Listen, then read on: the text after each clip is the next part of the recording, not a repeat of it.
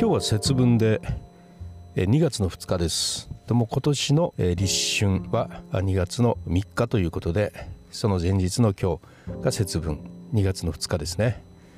そういうことになってます。僕はこの今の年になってあの節分イワシっていうようなものを初めて知りましてね。でウィキペディアとかで調べたら西日本の風習って書いてあるんですよ。で西日本って言ったら僕ら九州西日本なんですけど聞いたことないんですよね。他の知り合いに聞いても聞いたことがない。でこの西日本っていう言葉どうにかならないのかなと思うんだけど関東の人から見て西だから大阪とか京都とかそういうところが西日本に入るみたいで。で調べてみたらその近畿のそちらの方のどうも風習みたいですね。あのツイッターとかで見たらあの写真とか上げてあるんですよ。その節分いわしのね。でやっぱりみんなあの京都だとか大阪だとかそういうところばっかりであの九州とかで節分いわしとか言ってる人はねいなくていてもそのね両親の代に九州に来ましたとかね子供の頃はそういう風習があってこちらに引っ越してきましたとかなんかそういうような方ばっかりみたいですよね。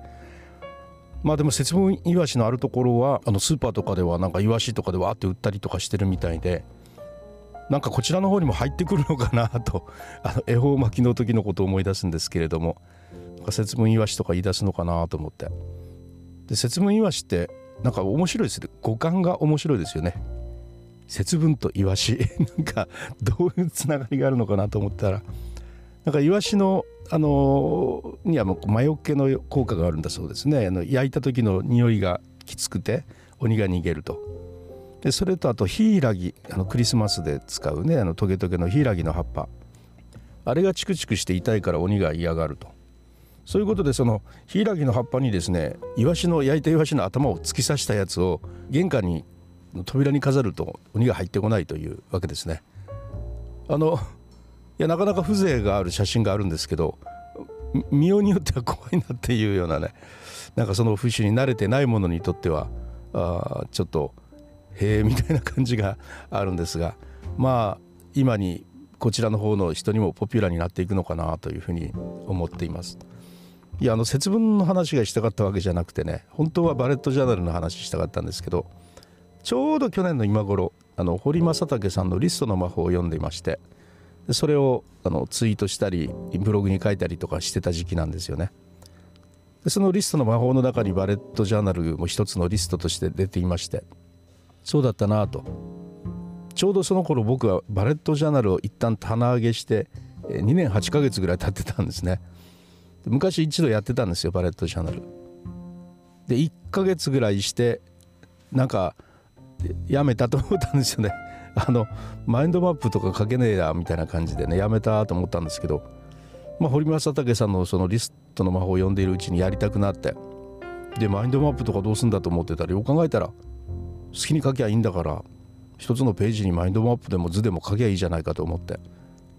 横形線じゃないもんですからね。ドットとか方眼とかなんで自由に書けるわけですよ。あそうだと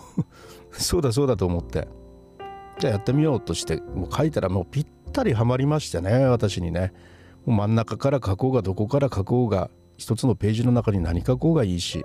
もう順番関係なしに思いついたことどんどん書いていけばいいしで必ず移動というシステムがあるのでその日書いたことのうち期限が決まってないものはフューチャーログ未来のログにのどこかに入れるみたいな感じですればいいし、えー、今月の間どこかにしようというものであればマンスリーログに移動すればいいし明日やろうというものであれば明日のデイリーページに移動すればいいし、まあ、そうやってあの書き散らしていいわけですよ。書き散らしたものも必ずその日の夜の振り返りの移動によって収まるところに収まっていくという。またあの書くところになんか急に何かあのまとめ画を書きたくなったりしたら1ページ作ってまとめて書いてそれをコレクションページというんですけれどもそのページをインデックスに書いておけばいつでもそこが参照できるという。だか非常に自由奔放でありながら一本筋が通っているという本当にあの自由奔放だったら何していいか分からんし糸が切れたタコみたいになっていくしね。でも自由奔放でありながらいくつかのそれを受け皿的なルールがちゃんとあるので非常に機能していくんですね。アイデアを出したりタスクを組み立てたりして一日を組み立てる。そして1週間を組み立て1月を組み立てそして未来を作っていくという。そのようなあのシステム化ができるもんですから。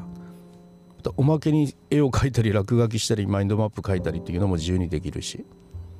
そういう意味ですごく僕に合ってて。でちょうど1年になりますけれども、えー、今ですねあの1日も休まずに書いてるわけですがこの1日も休まずというのは無理して継続をしようとしたわけでも何でもなくて自分の中にとって非常に必要なシステムなのであの毎日使わざるを得ないという。そういうように使っているというそういうことですね。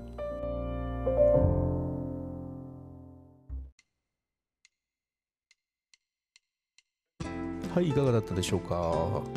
節分の日の朝の収録でした、えー、ちょうどパレットジャーナルも1年ということでそれについてのお話もいたしました。それではまたリュースタイルでした。